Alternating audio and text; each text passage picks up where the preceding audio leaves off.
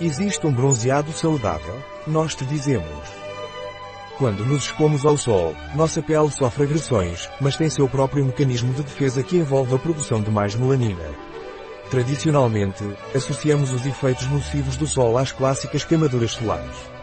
É fácil de entender, já que aquela vermelhidão excessiva na pele após uma exposição solar intensa é dolorosa e incômoda.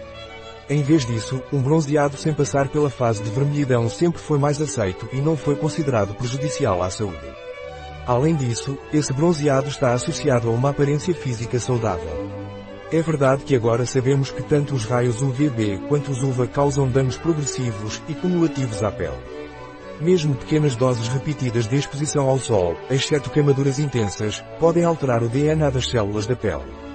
Essas alterações podem aumentar o risco de desenvolver câncer de pele no futuro. Embora um bronzeado saudável possa parecer inofensivo a curto prazo, o acúmulo de danos causados pelo sol em pequenas doses pode ter consequências negativas a longo prazo para a saúde da pele.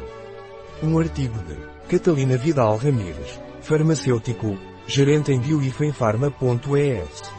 As informações apresentadas neste artigo não substituem de forma alguma o conselho de um médico. Qualquer menção neste artigo de um produto não representa o endosso dos ODIs, Objetivos de Desenvolvimento Sustentável, para esse produto.